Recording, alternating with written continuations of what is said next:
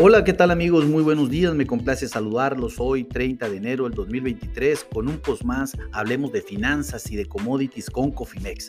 En esta ocasión vamos a platicar de las principales noticias financieras, eh, tanto nacionales como internacionales, que están aconteciendo para el día de hoy en el mundo. Bueno, sin otro preámbulo, déjenme comentarles de manera global que el PIB en Alemania por debajo de las expectativas esto definitivamente no lo esperaba el mercado. Eh, esta tenemos en esta semana decisión de política monetaria en la Fed de los Estados Unidos.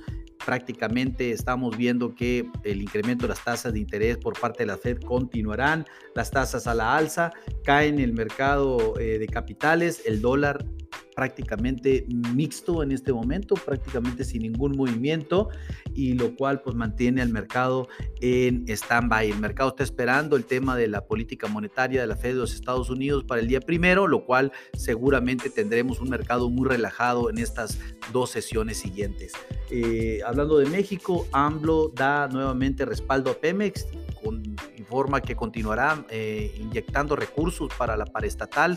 Sabemos que en el 2022 no fue un año malo para Pemex, sin embargo, pues eh, hoy por hoy es la petrolera más endeudada del mundo y la, que, y la que tiene los pasivos más grandes, tanto a corto, mediano y largo plazo, lo cual definitivamente es un poco complicado el tema de las finanzas dentro de Pemex. Sabemos que el talón de Aquiles de Pemex es el tema tributario es la cantidad de dinero que se, que se quita por parte de los impuestos de las exportaciones petroleras, lo cual pues es lo que tiene a Pemex en números rojos desde toda su vida.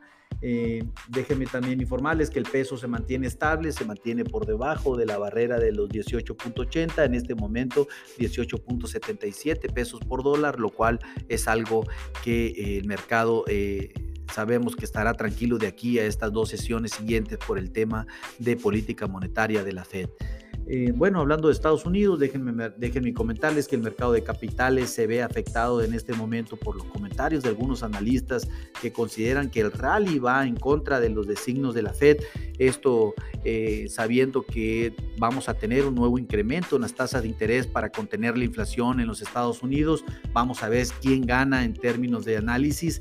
Vamos a, ver porque realmente el mercado laboral se sigue manteniendo con fuerza en los Estados Unidos, lo cual pues tendremos eh, una, gran, una gran decisión por parte de la Fed en esta, en esta, en esta semana y los comentarios de, sobre la economía y su evolución, los cuales esperan se digan el día primero de febrero. El incremento de 25 puntos base, como ya se lo comenté, es un hecho. Hay una probabilidad del casi del 50% para, para 50 puntos base, lo cual pues está en duda. Sin embargo, pues eh, sin duda los comentarios de la Fed serán muy relevantes ya que permitirán o darán elementos para eh, inferir sobre el camino que tomarán las tasas de interés en el corto plazo estaremos muy, muy atento. Otro de los impactos en los mercados lo recibe por parte del PIB de Alemania, como lo comentamos al, principio de este eh, post, el cual pues quedó muy por debajo de las expectativas. Recordemos que Alemania continúa siendo el motor de la Unión Europea, continúa siendo la economía más fuerte en la, en la Unión Europea. Si les va mal a los alemanes, le va mal a Europa y pues no vemos por dónde las cosas puedan cambiar en el corto plazo. El tema eh, la inflación los tiene apachurrados, el tema eh, de la caída económica sufrida por el tema del COVID y el tema de las restricciones energéticas de, la importación de, gas de, de, Rusia, pues son de las cosas que más han limitado a Europa y sobre todo a Alemania en términos de sustentabilidad en el corto plazo. Por otro lado, la industria de los chips han sufrido una fuerte afectación en los últimos meses con una caída en la demanda, algo que nadie esperaba que eso fuera y por ende los precios también. Parece que la recuperación sin lugar a dudas dependerá de los ajustes que se hagan eh, de ahora en adelante, pues este proteccionismo que ha puesto Estados Unidos para el tema del flujo de los chips a nivel mundial, apoyando a Taiwán sobre todo, que es el principal productor de esta tecnología a nivel mundial para que China no tenga acceso tan fácil a, a esta tecnología, lo cual pues ha limitado sin lugar a dudas el tema de su demanda. También recordemos que venimos de una semana en donde China ha estado, estaba de vacaciones por el tema del año nuevo, el año del conejo, lo cual sabemos que afecta a todos los mercados y a todos los productos a nivel mundial. Los mercados de capitales a la baja, el Standard Poor's en este momento el 0.65% a la caída, el Nasdaq 100 baja el 1%. ¿Qué está pasando en Europa? Como lo comenté, la noticia principal es el PIB de Alemania que se dio a conocer al cuarto trimestre, el cual cayó el 0.2%, esto de, una, de un cero esperado o más bien un crecimiento del 0.01% anual, el cual anual quedó en 0.5% de un 0.8% esperado por parte del mercado y ya el 1.3% del tercer trimestre. Sin lugar a dudas, un mal resultado para Alemania un mal resultado para Europa.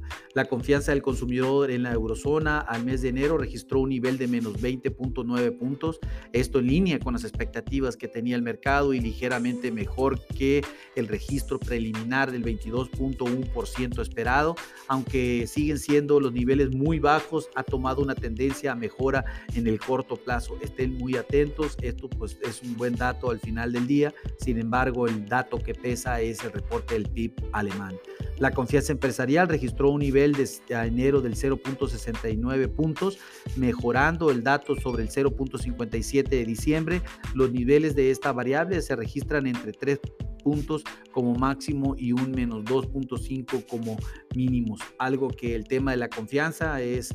Eh, definitivamente empresarial, es lo que están sintiendo los empresarios que está sucediendo con la economía en Europa y pues prácticamente vemos que las condiciones no jalan como deberían de ser. El mercado de capitales con movimientos mixtos, el FTC gana el 0.1%, el DAX pierde el 0.4% y el K40 se mantiene sin cambios. ¿Qué está pasando en lo que vendría siendo Asia? En esta noche pues tendremos los reportes de, del, PMI, eh, PMI eh, lo que vendría siendo el reporte industrial de China Vamos a ver cómo sale. Eh, hay muchas expectativas. Eh, realmente creemos que China está empezando el año con el pie derecho. Vamos a ver si así lo refleja. Lo estaremos informando sin lugar a dudas el día de mañana. Los mercados de capitales en la región con mercados mixtos. El níquel en Japón sube el 0.2%. El Shanghai Compusa sube el 0.15%. El Hansen cae el 2.7% y el Sensex sube el 0.3%. Latinoamérica reportó en este caso Brasil, reportó su relación de deuda bruta del PIB, está en, eh, en 73.5% de 74.5% del mes de noviembre. La verdad, pues se mantiene bien por debajo eh, prácticamente del 80%. Eh, recordemos que Estados Unidos, por ejemplo, mantiene una relación de deuda contra el PIB muy superior al 100%, lo cual eh, es algo que insostenible en el, en el largo plazo. Esto tendrán que cambiar. bueno, Brasil todavía se encuentra en muy buenos niveles. ¿Qué está pasando en México? Hoy, pues por la tarde se presenta el reporte fiscal al mes de diciembre, eh, que lleva implícito el cierre, todo el cierre del 2022. Lo daremos a conocer seguramente el día de mañana. Eh, mañana tendremos el reporte del PIB al cuarto trimestre, o sea, esto del 2022 y el acumulado de lo que va del año. Se espera un crecimiento del 0.3% para dejarlo a una tasa anual de alrededor del 4.3%. Vamos a ver cómo sale, estaremos informando con oportunidad. Se rumora, por otra parte, la posibilidad de que el, gobierno dejara de apoyar a Pemex con su deuda, pero pues ya, ya lo comentamos que definitivamente AMLO dice que no, seguirá apoyando a Pemex y pues ya hemos hablado bastante de este tema. Eh, en este año de 2023 la empresa tiene vencimientos de deuda por 8 mil millones de dólares.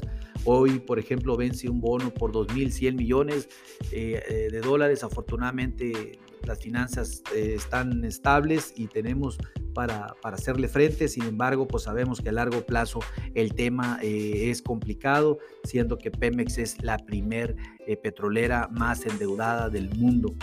Por otro lado, eh, Buenrostro dice que los paneles sobre la reforma energética serán evitados ya que el país cumplirá con la agilización de permisos e inversión en materia energética. Esto parece un cambio sin lugar a dudas de, señal. Estaremos al tanto si en verdad así sucede. Al parecer Biden y Trudeau eh, vieron que le dieron alguna retorcidita de mano a AMLO y efectivamente están, está siendo más flexible con este tema. Claro que ahorita no nos conviene un problema más, la situación económica del país y del mundo no está para problemas, lo mejor sobre todo es hacer política y que las cosas tomen su curso de la mejor manera y evitar confrontamientos con nuestros principales socios comerciales. Por otra parte, una noticia en Nuevo León, eh, parte de la red de los centros de manufactura avanzada en coordinación con el, Red Global Hub Fabrication Manufactura avanzada. Esto prácticamente es un, eh, esto salió de la reunión mundial de Davos eh, que en términos de tecnología y que se trajo el gobernador eh, para, para, Nuevo León. Sin lugar a dudas, el gobierno mexicano no aprovecha este escenario como lo hacen otros países. Afortunadamente, Nuevo León tuvo la iniciativa de estar presente y vemos que está teniendo resultados, al menos en el corto plazo. Las empresas están viniendo y se están viniendo a Nuevo León. Vamos a ver qué sucede. Sin embargo, pues obviamente mucho trabajo por hacer en términos de política, eh, de política eh, externa y sí, en promoción, pues ni se diga. Jalisco y los estados del Bajío también están puestos para la atracción de inversión y sobre todo en el tema de tecnología. Recordemos que hoy por hoy Jalisco es líder en términos tecnológicos en el país. Eh, Nuevo León le quiere hacer la segunda y la competencia y tiene todo para lograrlo. Eh, de manera general, mis amigos, es todo lo que eh, acontece para el día de hoy. Estaremos informando el día de mañana lo más relevante para la sesión. Me complace saludarlos, que tengan una hermosa semana. A nombre de todo el equipo de Cofimex, les mando un fuerte abrazo. Hasta luego.